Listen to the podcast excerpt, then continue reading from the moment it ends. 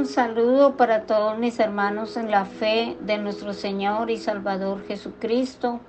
Ministerios Edificar los saluda. Continuamos con el Evangelio de San Marcos, capítulo 2. Vamos a ver del verso 13 al 17. Tenemos un título, Jesús, amigo de publicanos y pecadores.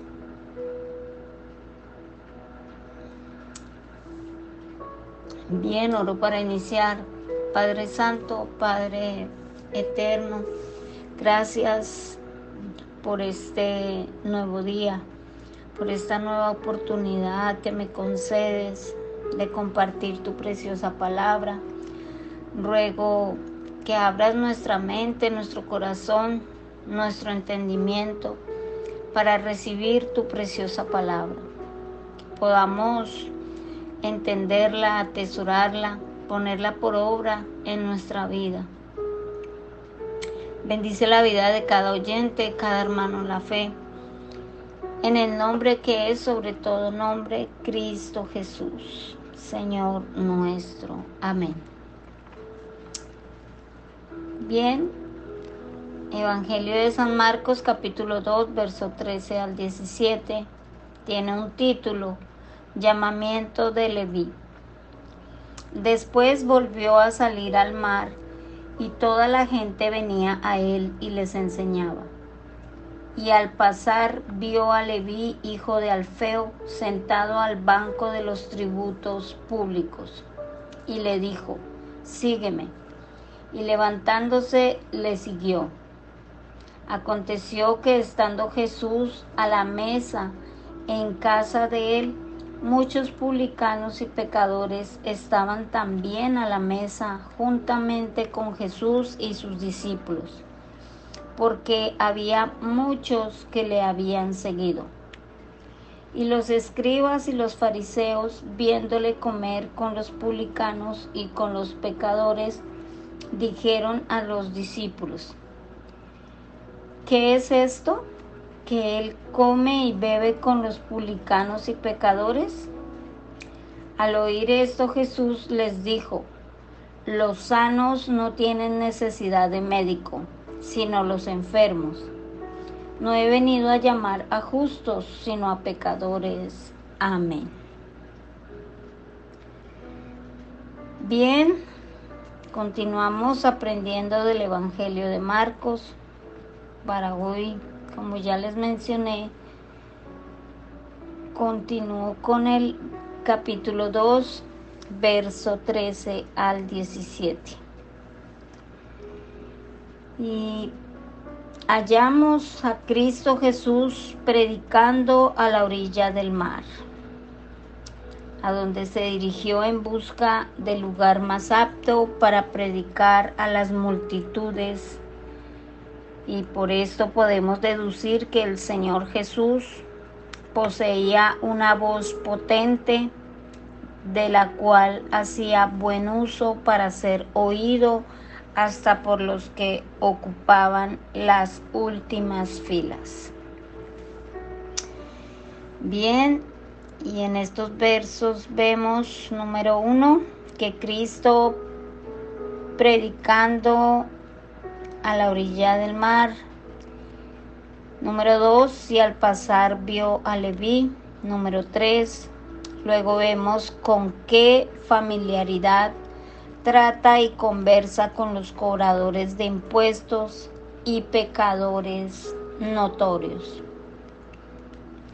Número cuatro, el escándalo que la conducta de Jesús causó a los escribas del partido de los fariseos. Número 5. La vindicación que Jesús hace de su propia conducta. Bien, Jesús salió al mar y toda la gente venía a él y les enseñaba. Número uno, Cristo predicando a la orilla del mar, como nos dice el verso 13. Número dos, y al pasar vio a Leví. Verso 14. Leví, que es el apóstol Mateo, tenía en Capernaum su oficina de cobrador de impuestos o publicano, como leemos en varias versiones. Esta profesión era despreciada en Palestina porque estas personas eran vistas como traidoras. Los publicanos eran judíos que habían comprado al gobierno romano el derecho a cobrar los impuestos. Se les permitía conservar cualquier cantidad que recolectaran por encima de lo estipulado para los impuestos. De esta forma muchos publicanos se hicieron ricos. La oficina tendría una espléndida vista al mar, pero fue mucho más preciosa la vista de Jesús cuando le miró al pasar. El hecho de que Mateo fuese un cobrador de impuestos, al ser judío, nos inclina a pensar que era un joven algún tanto extravagante pero Cristo le llamó diciendo, sígueme. Y él respondió prontamente al llamamiento del Señor. En Dios, amados hermanos, mediante Cristo hay misericordia suficiente para perdonar los pecados más grandes y suficiente gracia para santificar a los más infames pecadores. Qué hermoso. Mateo, queridos hermanos, tras su odioso oficio de cobrador de impuestos a favor del poder opresor, llegó a ser uno de los doce apóstoles y redactor humano del Evangelio que lleva su nombre. El mayor de los crímenes no es barrera suficiente para la más elevada santidad cuando la gracia eficaz de Dios toca el corazón del ser humano. Más aún, Dios queda más glorificado por la conversión de un Leví o de un Saulo que por la de un honrado fariseo como Nicodemo. Aunque la gracia sea la misma e idénticos los resultados. En la sanación del cuerpo, Cristo fue de ordinario buscado, pero en la sanación del alma fue hallado por los que no le buscaban. Y escuchemos la palabra en Isaías capítulo 65, verso 1. Fui buscado por los que no preguntaban por mí. Fui hallado por los que no me buscaban. Dije a gente que no invocaba mi nombre. Heme aquí. Heme aquí. Amén. Y ahora escuchemos qué nos dice Romanos capítulo 10, verso 20. E Isaías dice resueltamente, fui hallado de los que no me buscaban, me manifesté a los que no preguntaban por mí. Amén. Y queridos hermanos, este es el mayor mal y el más grave peligro de la enfermedad del pecado, que quienes la padecen no sienten deseo de ser curados por ella, de ella, perdón. Número 3. Vemos con qué familiaridad trata y conversa con los cobradores de impuestos y pecadores notorios como nos dice el verso 15. Y aquí se nos dice, número uno, que Cristo estaba sentado a la mesa de él, de Leví. Mateo había invitado a Jesús y a sus discípulos al banquete de despedida que iba a celebrar con sus colegas y amigos después de haber aceptado la invitación de Jesús a seguirle. Número dos, que dichosos cobradores de impuestos y pecadores notorios estaban también sentados a la mesa juntamente con Jesús y sus discípulos en casa de Leví. Y que habían muchos y le seguían. Por supuesto, seguían a Jesús, no a Mateo. Aunque Mateo quiso aprovechar aquella ocasión para que muchos de sus colegas y amigos conociesen de cerca al Salvador. La fama de pecadores que los publicanos tenían se debía a dos factores. A, a que generalmente lo eran por lo corriente de la corrupción en el ejercicio de tal oficio, ya que solían exigir mayores cuotas de las debidas legalmente. Se prestaban al soborno y recurrían a veces a falsas acusaciones de insolvencia, con lo que se enriquecían de forma totalmente pecaminosa. Y ve a que los judíos, especialmente los celotes, les tenían enorme antipatía al considerar que su oficio era una vergüenza por, traición a las libertades de la nación. Así que juzgaban escandaloso estar en compañía de tales personas. Tales eran estas personas con las que le plació al Señor Jesús comer y conversar cuando apareció en semejanza de carne de pecado. Escuchemos la palabra en Romanos capítulo 8, verso 3. Porque lo que era imposible para la ley, por cuanto era débil por la carne, Dios, enviando a su Hijo en semejanza de carne de pecado, y a causa del pecado, condenó al pecado en la carne. Amén. Número 4. El escándalo que la conducta de Jesús causó a los escribas del partido de los fariseos. Verso 16. No vinieron a oírle predicar con lo que habrían podido ser convictos de pecado y edificados espiritualmente, sino que vinieron a espiarle y sentirse provocados por su actitud de estar allí sentado con aquella clase de gente. Y en lugar de dirigirse directamente a Jesús, trataron de que los discípulos de Cristo sintieran desafecto hacia el maestro. Así que les dijeron, ¿qué es esto? Que él come y bebe con los publicanos y pecadores.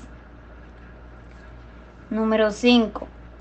La vindicación que Jesús hace de su propia conducta.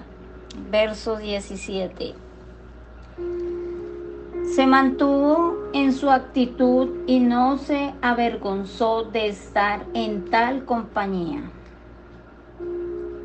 Queridos hermanos, hay quienes están atentos a preservar su buen nombre, que por no ofender a personas muy buenas, entre comillas, declinan el hacer una buena obra Pero Cristo no se comporta de esta manera.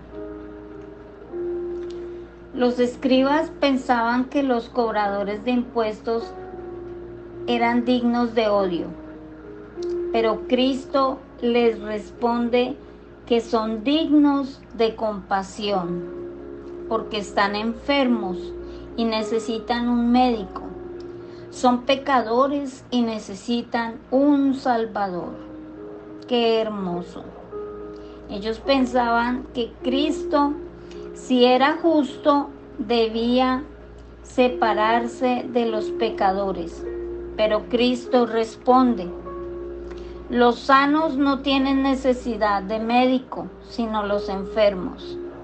No he venido a llamar a justos, sino a pecadores. Amén. Y queridos hermanos, es a un mundo pecador a donde el Hijo de Dios fue enviado. Y por eso su mayor ocupación había de ser buscar cuanto antes a los mayores pecadores.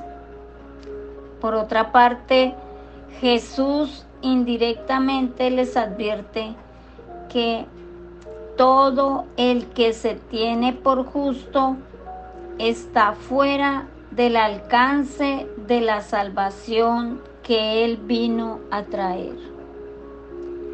Mi hermano, mi hermana, la persona arrepentida, aquella que reconoce que es pecadora y se vuelve de su pecado, es el objeto del llamado de Jesús.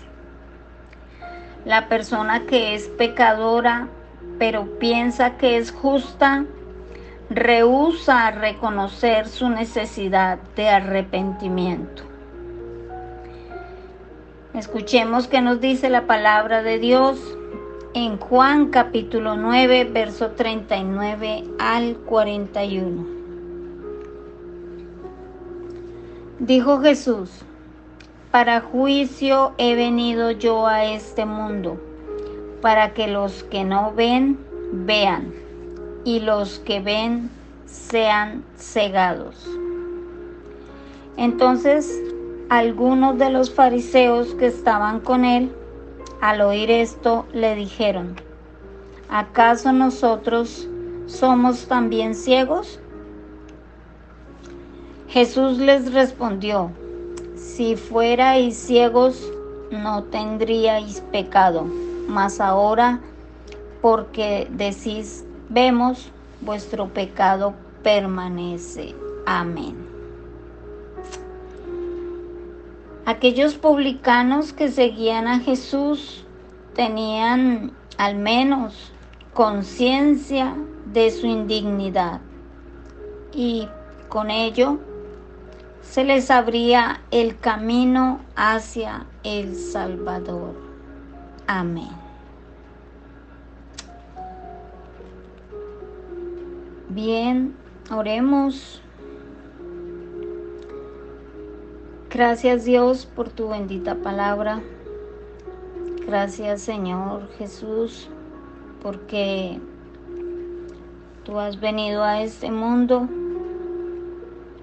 a buscar lo que se había perdido. Por esos pecadores, por esos enfermos del alma. Perdona nuestros pecados.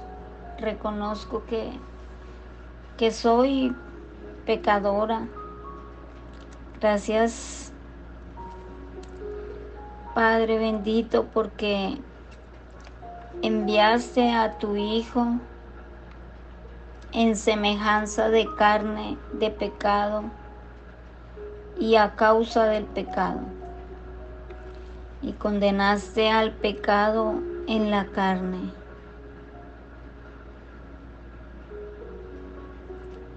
Perdónanos y ayúdanos a ser obedientes y semejantes a ti cada día, mi Cristo precioso. Muchas gracias. Amén.